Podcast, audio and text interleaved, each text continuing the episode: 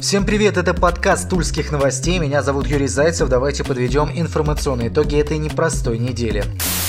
Начнем с пятничной довольно неожиданной новости. Прокурор Тульской области Роман Просков может в ближайшее время покинуть свой пост. Ожидается, что Просков будет переведен на аналогичную должность в Ростовскую область. Официально пока, конечно, эта информация не подтверждается, но заметим, что на этой же неделе на должность первого заместителя молодого областного прокурора пришел Михаил Можаев. Ему 60 лет в органах прокуратуры, он работает с 1986 года. Последние 13 лет занимал должности заместителя прокурора Московской области и заместителя прокурора Москвы. Так что даже с приставкой «первый» перевод в Тулу можно считать, если не понижением, то и таким вызовом, если, конечно, пост первого зама не промежуточный. В общем, будем следить за данной историей. Далее стандартно коронавирус. Цифры продолжают снижаться, ограничения сниматься. По сути, в регионе сейчас открыто и разрешено практически все, за исключением проведения массовых мероприятий. Плюс по-прежнему действует масочный режим в общественном транспорте, на остановках и в помещениях. И, как заявил губернатор Алексей Дюмин, учитывая традиционные сезонные осложнения эпидобстановки, отменять ограничения в ближайшее время не планируется. Маски, похоже, придется носить до зимы. Школы должны открыться 1 сентября в традиционном формате, но с ограничениями. Вузам дали возможность отодвинуть начало учебного года решение компетенция самих учебных заведений. О переносе Дня города пока и речи не идет, как, например, в Москве. Но до 26 сентября еще дожить надо. И не ищите в этой фразе какой-то двойной смысл. Далее по цифрам. В регионе ежедневно фиксируется по 30-30 с копейками случаев коронавируса. В каких районах и в каких городах больше всего? А кто же знает, только специалисты. Ежедневно теперь оперативный штаб информацию не выкладывает. Ранее, напомню, пропала карта районов со статистикой, а еще раньше интерактивная карта с адресами очагов. Данные о заболеваемости будут публиковаться по понедельникам, пока ориентируемся только на сайт Стоп Коронавирус. Он гласит, что продолжают лечение в Тульской области 1184 человека. Всего с начала пандемии выявили 8323 случая инфекции. Выздоровели 6905 человек. А вот о летальных исходах в следующем слоте и подробнее. Статистика летальности от COVID-19 в Тульской области пополняется ежедневно уже более полутора месяцев. Поясняю, что в статистику за сутки попадают, если так можно выразиться, старые случаи смерти. Скончаться человек мог, например, пару недель назад, но смерть от COVID-19 подтверждается экспертизами, на которые уходит время. Так что даже с еще большим сокращением числа зараженных в сутки печальные цифры будут приходить еще, похоже, долго. С начала пандемии в регионе скончались 230 34 человека. Это не считая Москву и Московскую область, самый высокий показатель в Центральном федеральном округе, причем с большим отрывом. Статистика летальности, повторюсь, пополняется ежедневно, начиная с 14 июня. Фиксируется от 2 до 5 случаев смерти, исключением являются 29 июля и 28 мая. Тогда стало известно о 6 летальных исходах. За последнюю неделю в статистику в Тульской области попало, например, примерно же столько случаев или больше, сколько всего с начала пандемии в Тамбовской, Ярославской, Рязанской, Липецкой и Костромской областях. Отмечу, что по данным оперативного штаба, большая часть скончавшихся от коронавируса это пациенты старше 45 лет. Многие имели хронические заболевания. На прошлой неделе стало известно о смерти от инфекции 18-летней девушки из Тулы, а в самом начале пандемии сообщалось о смерти 17-летнего подростка. Отмечалось, что у него имелся ряд серьезных сопутствующих заболеваний. По данным на 27 июля в больницах региона находились 565 человек, 43 из них в реанимации. Новые данные появятся 3 августа.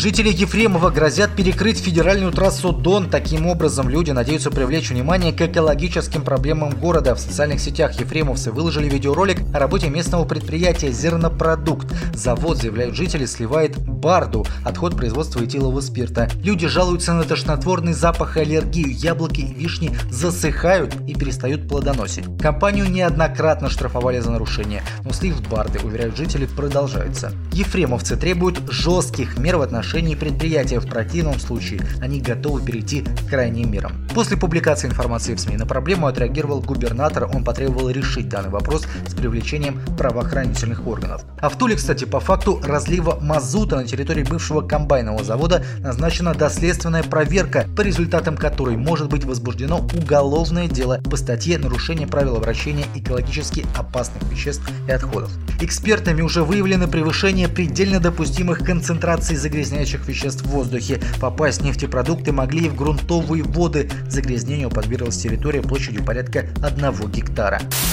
В редакцию тульских новостей обратились представители организаций, которые занимались строительством дома номер 35 на улице Ленина в поселке Центральный Суворовского района. Люди заявили, что подрядчик кинул их на деньги. Заметим, что оплата, рассказывают обратившиеся, должна была осуществляться наличными и без договора. Пару недель назад в поселок приезжал губернатор, ему показали дома, он пообщался с будущими жильцами. Рабочие заверяют, что хотели прийти на встречу с плакатами, чтобы заявить о своей проблеме, но подрядчик пообещал им выплатить все в самое ближайшее время. Когда очередные сроки вышли, люди обратились в средства массовой информации. Далее цитата из обращения, которое адресовано и главе региона Алексею Дюмину. Теперь нам говорят, что если мы будем куда-то жаловаться и так настойчиво просить свои заработанные деньги, то вообще ничего не получим, так как никаких договоров с нами никто не оформлял. И более того, пожалуются на нас в полицию за вымогательство. Конец цитаты.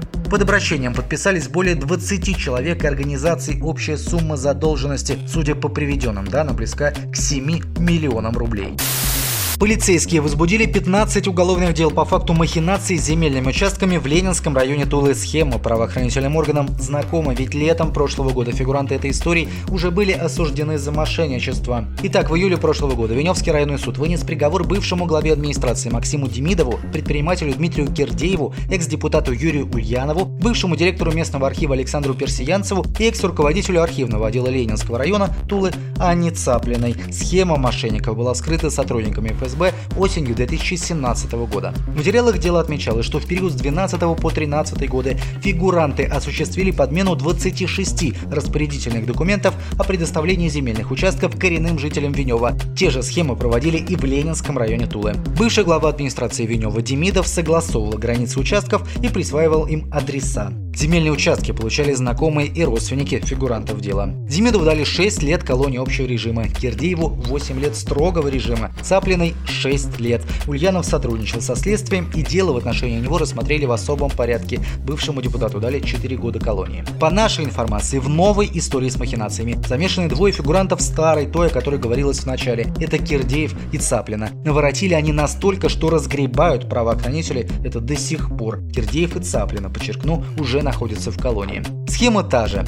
По имеющимся у полиции данным, мошенники подменяли постановление глав сельских поселений Ленинского района на поддельные. Площадь участков от 1200 до 10 тысяч квадратных метров. Далее осуществлялось межевание данных участков и регистрировалось право собственности на подконтрольных лиц. После регистрации право собственности на землю переоформлялось на участников преступной группы, а также их ближайших родственников и третьих лиц. Возбуждено, повторимся, 15 уголовных дел, связанных с выводом земельных участков из госсобственности. Общий ущерб 102 миллиона рублей. В настоящее время землю вернули государству. Но копнем еще глубже. В 2018 году Кирдеев и Цаплина также были осуждены за мошенничество. Схему описывать уже, думаю, не стоит. Приговор Цаплиной. 5 лет колонии общего режима, Кирдееву 5,5 лет колонии строгого режима. То есть свой последний на данный момент приговор летом 2019 года они услышали уже отбывая наказание. Кирдеев кстати, уже был судим за мошенничество с землей еще в 2015 году. Рабочая схема действовала много-много лет. Расплачиваться за земельные грехи фигурантам этой истории придется тоже очень долго.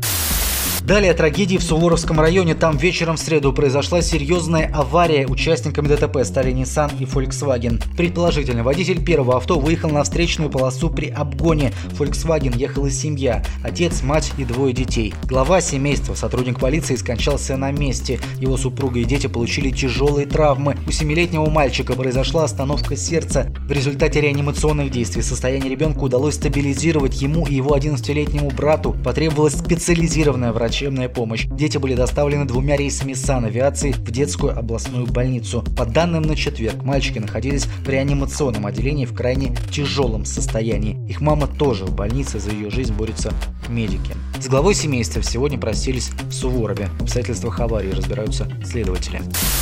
На этой неделе также стали известны обстоятельства трагедии, которая произошла в городе Богородицке в середине июля. Там на улице Вязовской в канализационном колодце задохнулся пенсионер. К частному дому подъехала осенизаторская машина. Глава семейства, по некоторым данным, оказался недоволен работой осенизаторов. Они откачали лишь часть колодца. Мужчина полез внутрь и через некоторое время потерял сознание. На крики супруги прибежали соседи. В колодец бросился 15-летний парень. Он уже практически смог передать соседа своему отцу, как неожиданно тоже потерял сознание, а через несколько минут в колодце были уже три человека. Мимо на своей машине проезжал полицейский Сергей Нехорошев. Также на шум прибежал еще один сотрудник правоохранительных органов Алексей Тюленев. Они разобрали верхушку старого колодца, чтобы поступало больше воздуха. Алексей, взяв веревку, полез внутрь. Спасти удалось подростка и его отца. Пенсионер, который первым оказался в колодце, скончался. Подростка откачали в реанимации. Причем в Новомосковске, так как в Богородицке, в районном центре, нет реаниматолога. Во всех обстоятельствах трагедии сейчас также разбираются следователи. И далее о футболе. Новый сезон российской премьер-лиги стартует уже на следующей неделе. Тульский Арсенал в первом туре примет Ахмат из Грозного. Предыдущий матч этих команд закончился поражением Туликов со счетом 1-3. И после этого матча, напомню, ушел в отставку Игорь Черевченко. Его место занял Сергей Подпалый и с задачей на остаток сезона он справился. В пяти матчах команда набрала 10 очков и заняла восьмое место. Сотрудничество с бывшим тренером фарм-клуба Арсенала Химиком было решено продолжить. Контракт заключили на один год. Из других футбольных новостей. Арсенал покинули Виктор Альварес, Александр Ломовицкий. У первого закончился контракт, а второй возвращается из аренды в «Спартак». Что касается трансферов, то по слухам, Арсенал заинтересован бывшим нападающим Динамо и ЦСКА Кирилле Панченко. 29-летний форвард даже имеет в активе один матч за сборную. В последнее время, правда, бомбардирскими успехами Панченко не отличался. Но есть в Арсенале другой голеадор Евгений Луценко. В прошлом сезоне, напомню, он забил 15 мячей. Это третий показатель в лиге. Так вот, Луценко будет участвовать в голосовании на звание лучшего игрока сезона. Соперники, конечно, серьезные. Дзюба, Влашич, Азмун и так далее. Но сам факт присутствия в списке уже большое достижение. А Данил Лисовой поборется за звание лучшего молодого игрока сезона. Вот такой выдалась эта неделя. Надеемся, что следующее будет лучше. Всем удачи, читайте тульские новости. Будьте внимательны.